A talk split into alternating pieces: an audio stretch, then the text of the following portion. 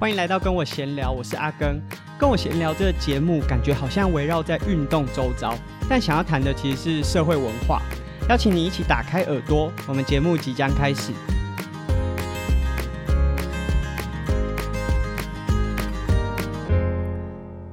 现在时间呢是四月十号的晚上，那我在今天的早上上午呢，刚完成了登山车的一个教学活动，还蛮开心的，因为。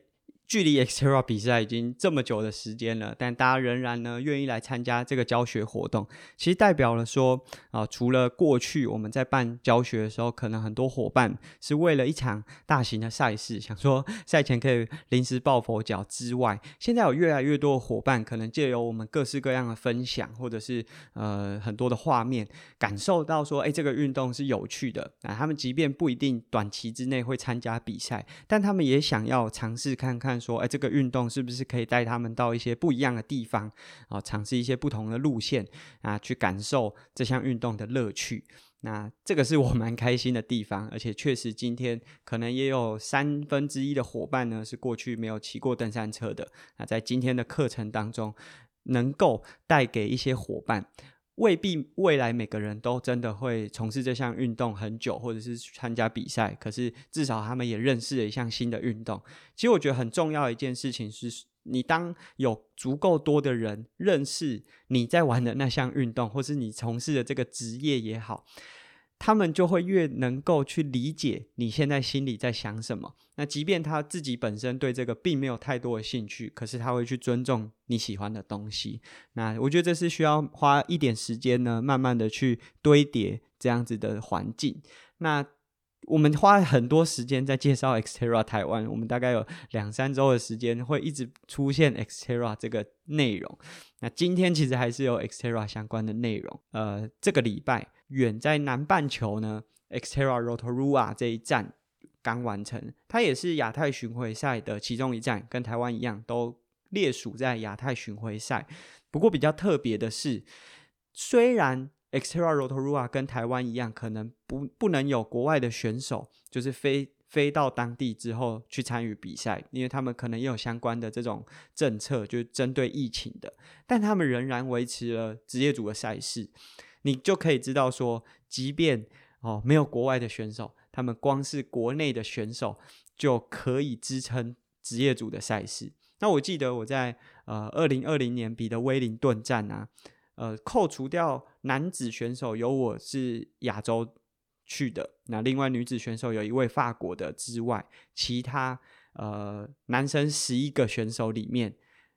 十个是纽西兰当地的选手，女生七个选手里面六个是纽西兰当地的选手，所以人数上面是非常多的。那 XTERRA Rotorua 又是在整个亚太巡回赛里面历史最悠久的赛事，所以他在今年的呃职业组男女都有十人左右的这样参赛人数，所以人数上光是职业组就可以。自己的国家去支撑这个组别的，不管是赛事的精彩度还是赛事的阵容，所以这个当然也是台湾未来可能要持续的去努力。除了赛事面要办得很好之外，当然代表了有够多精英的选手在当地可以直接的产生出来。那当然我们也很希望未来有更多年轻选手，就像我们上一集讲的，未来如果有机会的话，可以尝试看看不同的领域。那这都不是重点，重点是呢，二零一九年的时候，呃，我们去纽西兰，那在纽西兰当地也有很多的选手来到台湾，其中有一位 Sam Osborne 呢，是非非常优秀的 Exterra 选手，他在世锦赛也都是在前五名左右的成绩。那他在台湾站是拿到第二名，然后他在二零一九年完成了 ExterraRotorua 的三连霸。那我们去的时候，就我们去到纽西兰，也有去他的店里，因为他的自己平常如果没有出去国外比赛的时候，就是会雇自己的车店。那我们也有去，他就开在 Rotorua，所以去那边喝了咖啡。二零二零年的时候，因为疫情嘛，没有举办赛事。他在今年达成一个非常厉害的壮举，就是在 XTERRA Rotorua 完成四连霸。那这也是历史以来第一位四连霸的选手。那四连霸这样子用文字听起来都觉得好像还好，就是一个人连续拿了四次冠军嘛。但是你可以想象，这代表他在这四年当中，呃，无论是身体的状况保持得很好，或者是自己体能的状态都保持在可以竞争的状态。其实这对运动选手来说是很难能可贵的。那虽然说他是地主选手，可能有一些有一些优势，可你可以想象，就是 Xterra Rotorua 都只有当地的职业选手的话，每个人都可以算是地主选手。那在这样子的环境里面啊，其实我们也很期待说，未来台湾在举办赛事的时候，除了品质很好，可以顾及到所有不管是什么层级的伙伴来到这个比赛，都可以很享受这个比赛之外，啊，也有足够的阵容去。光是国内选手就可以支撑起职业组这样的赛事。当然，我们还是很期待说，疫情结束之后有更多优秀的选手来到台湾。但我们也很期待台湾有一些选手呢，能够加入这样子的赛事，然后一起去呃体验不同的赛事氛围。那在今天呃，我们就是简单分享了，因为我刚结束教学的课程，有很多的新的伙伴。那少了 Xterra 赛事备战的那种紧张气氛，还是大家愿意参与这样子的教学课程，然后加上 Xterra Rotorua 他们这样子的文化氛围，让我就是。今天前半段分享了这么多，就是又是跟越野相关的，啊，希望大家不要以为我们这就是越野的频道。其实最近呢，啊，阿跟自己身边的呃青少年运动员，呃，自己在学校当中是有遇到一些状况。那主要的状况就是，可能他自己的想法和学校的教练并不是这么的契合，所以导致呢，教练并不能够理解他所做的决定或是他的想法。那我觉得这个其实是一件蛮辛苦的事情。那或许对很多的长辈来说，我们其实以前在求学阶段，常常会听到很多长辈说：“啊，你现在面对到这些困难啊，无论是学业上或者是呃生活上的，他们都会说，等你长大之后。”、呃，你回头看，你就会觉得这些都不算什么。我当然可以理解，也可以认同说，当我们，例如说，我现在已经二十九了，回去看我十九岁、十八岁所面临到的很多挫折，似乎都不算什么。可是。如果我们都只是用这样子好像时空错置的方式啊，去跟学龄阶段的学生去讲的时候，其实我觉得是一个很不好的示范。第一个就是，其实对学龄阶段的学生来说，这好像是一个你只是从一个高高在上的位置，想要嗯、就是叫我闭嘴，然后不要再去想东想西。那第二个就是，其实都没有站在学龄阶段学生的角度去思考这件事情。大家可以想象自己还在学生阶段的时候，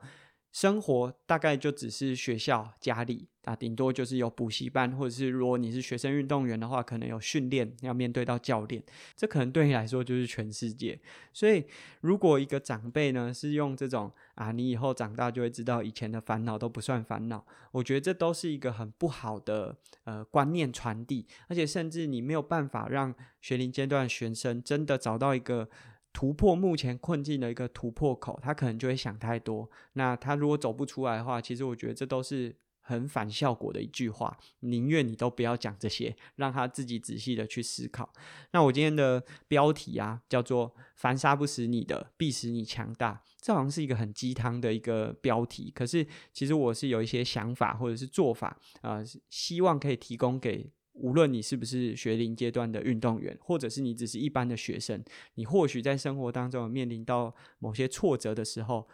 或许可以换个角度。当然，在当下其实是有困难的，但你可以试着做看看。那我自己的案例就是，其实我自己读到体育班的时候。我原本的作文成绩或是国文成绩其实都是很不错的，但学校老师会认为说，啊，你是不是作弊？你的作文是不是去讨抄的？或者是你是不是用什么样小技巧才有办法考这么高分？其实当时我是很不能认同，甚至很反弹的。但我觉得当时体育班的氛围，或者是学校把我们这种边缘化的状态，变成是你。甚至连跟他正面冲突的机会都没有，他们就是用很冷处理的方式。那其实当下我是还蛮呃生气的，或者是会有很多的反弹。但是我的做法或许跟呃蛮多的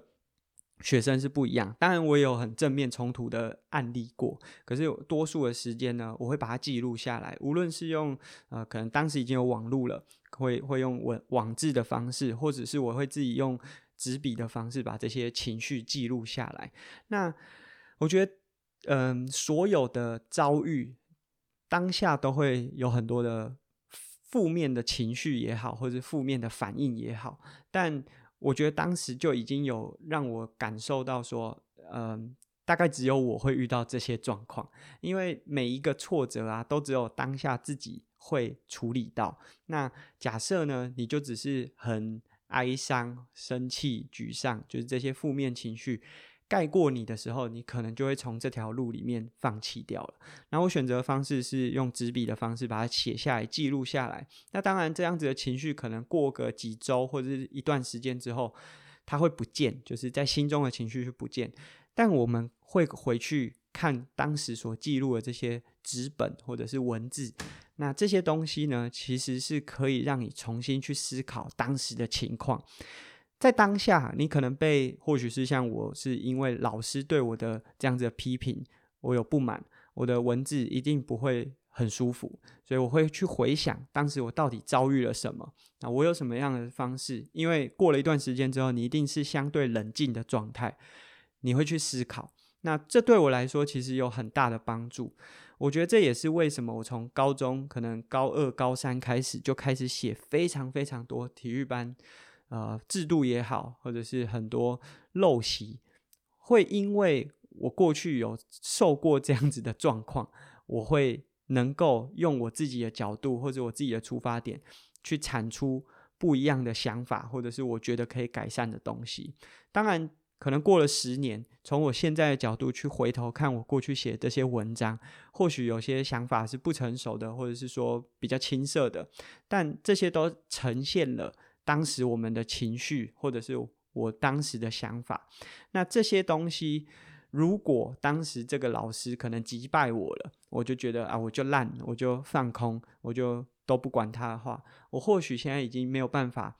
就像我们前面有这么多的 Podcast 节目，都是在讲体育班或者是运动员相关的一些议题。或许这些东西我都没有办法产出，但就是因为我记录了当时我的情绪，然后记录之后，可能过了一段时间的沉积沉淀，回头再去思考我到底可以怎么做，或者是说我面对这样的状况，我是如何调整自己的情绪的，我也才有办法在未来能够去面对。其他的状况，或者是把我自己个人的经验重新的去分享出来。那我觉得，凡杀不死你的，就像我们面对到的这些状况，你借由各式各样的方式去把它记录下来。可能不是每个人都很擅长利用文字去表达，或者是用口语去表达，你就用你喜欢的方式去把这些东西记录下来，它终究会成为你自己心中的一个火苗啦。那这些东西听起来好像就很鸡汤，跟我们标题一样。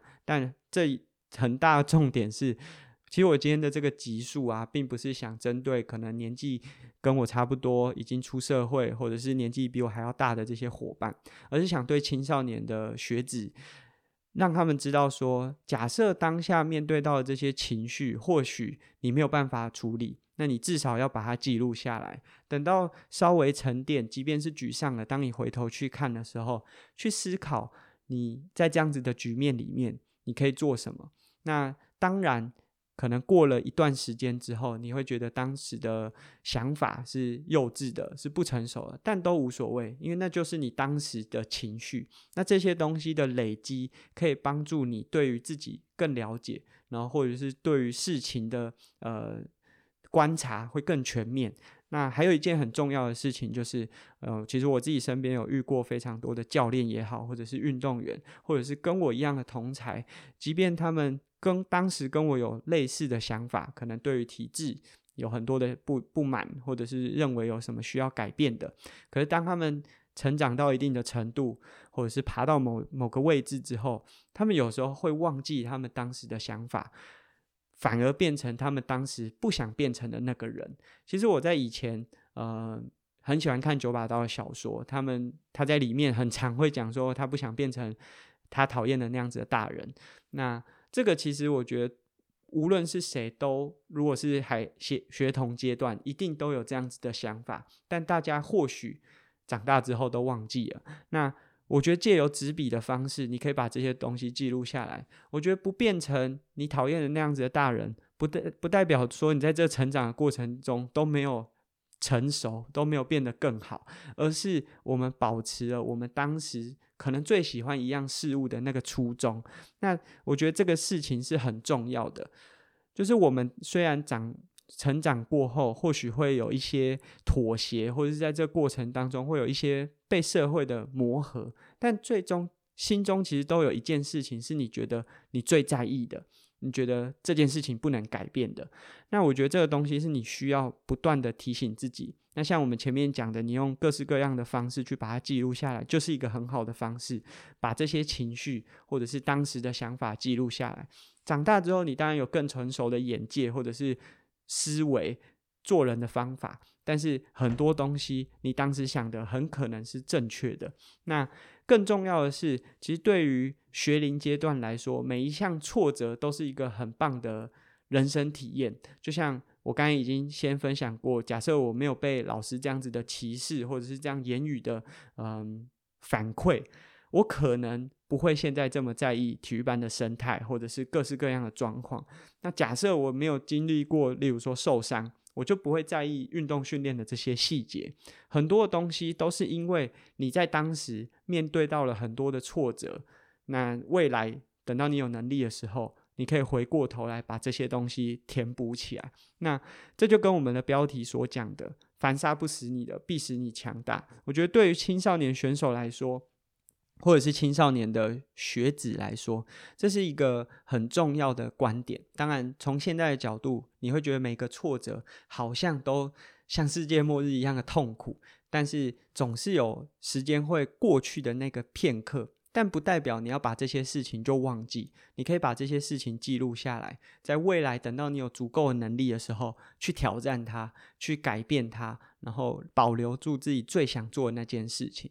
那其实我觉得这些内容啊，有点可以印证到我在 EP 三十的时候，当时。呃，马甲妹就是同样也是 Podcaster，她有问的一个问题，就是我为什么有办法不断的产出这些节目？当时我的回答就是说，我会很用力的去体会我的人生，生活当中的很多挫折，其实并不是说啊、长得越大，你越能够抗压性越高，然后就不会感觉到紧张，或者是觉得呃，这每每一件事情都可以很轻而易举的去掌握。即便到现在，生活当中还是有很多的时刻，是我有时候会跟我太太说，我明年会不会啊？可能那个会议会不会挫赛啊？会不会怎么样？其实心中还是有非常多、非常多的紧张。但是借由前面你有系统，不能说有系统，就是有方式的去把这些情绪，或者是你面临到的困境，用纸笔，因为纸笔是一个很直接，你可以把当下的状态记录下来。当然，或许因为我。我没有那么擅长画画，或许有些人可以用画的，他甚至可以在这个过程中又展开另外一个呃新的舞台。但是对我来说，我可能只能用纸笔的方式去把这些东西记录下来。那当我未来有一天能力足够的时候，再回头去看，或许我可以想到解法。那这些解法可能。有点迟了，就是可能迟了一年五年，但是终究你最终有办法去解决当时的那个情绪，那你就有办法在这个过程当中成长。那当然这些挫折也会变成是你的人生经验，而且是别人带不走的人生经验。可能每个人都会有算不出来的考题，可是不会每个人都跟我一样有同样的体育班被歧视的这个经验。那我觉得这个经验是宝贵的。其实我很不喜欢呃台湾人这种。应该说，东方人这种十年寒窗无人问的状态，我觉得我为什么一定，即便我遭受到挫折，我为什么一定要闷不吭声的，就是好像自己一个人吞下去？台湾有以前也有很多这种悲剧收场的节目，大家会觉得说啊，就是这种低调，然后苦干实干，然后最后好像虽然一事无成，但是最后好像也是一个无名的英雄。但说真的，你会知道这个故事，就代表他不是无名的英雄，他只是用了不同的方式去把这个故事呈现出来。那在这个过程当中，你可以试着把这些东西记录，学着表达，让别人知道。你现在面对到的困境到底是什么，而不是闷不吭声的把所有的情绪、所有的挫折往自己的身体里面去吞。这个既没有帮助，而且伤身体。勇敢的去表达出来，表达的方式有各式各样，有用说的，有用写的，甚至有用画的，甚至有人可以用唱的，各式各样的方式，你可以呈现出你当时的情绪。等到有一天你有办法克服这个情绪的时候，想办法突破自己。过去没有办法突破那个境界，那这是我想要提供给可能青少年的学子、学生运动员，因为其实，在我们这个成长的阶段，毕竟我们要接触到人会比一般的学生来的更多。我们除了要接触到学校的老师，嗯、呃，家里的长辈，我们还要接触到同样也是跟我们一起平起平坐在竞争的。同才就是赛事上面，而且我们还要面对可能不同阶段有不同阶段的教练，他们的价值观，其实在学生阶段对我们都有极大极大的影响。那很重要的就是不要忘记自己当初最喜欢做这件事情的原因，然后去把它记录下来，保持在自己的内心当中。你的思绪、做法或者是眼界，可能会随着自己的年龄增长不断的成熟。可是最初的那个东西，千万不要把它忘记。那这是我们今天跟我闲聊的节目啊，没有谈太多的运动，也没有谈太多的文化啊，单纯是我自己身边青少年选手遇到的一些遭遇。那我希望呢，他可以有方法的去解决目前的低潮，稍微沉寂一下，我觉得都是呃没有关系的。记得你现在所遭遇的或许很痛苦，但这就是未来让你跟别人截然不同的起点。所以，希望年轻的选手或者是学生在遇到挫折的时候，可以试着往这边去想。可能很难，但是尽量的去努力。那这是我们今天节目，下次见，拜拜。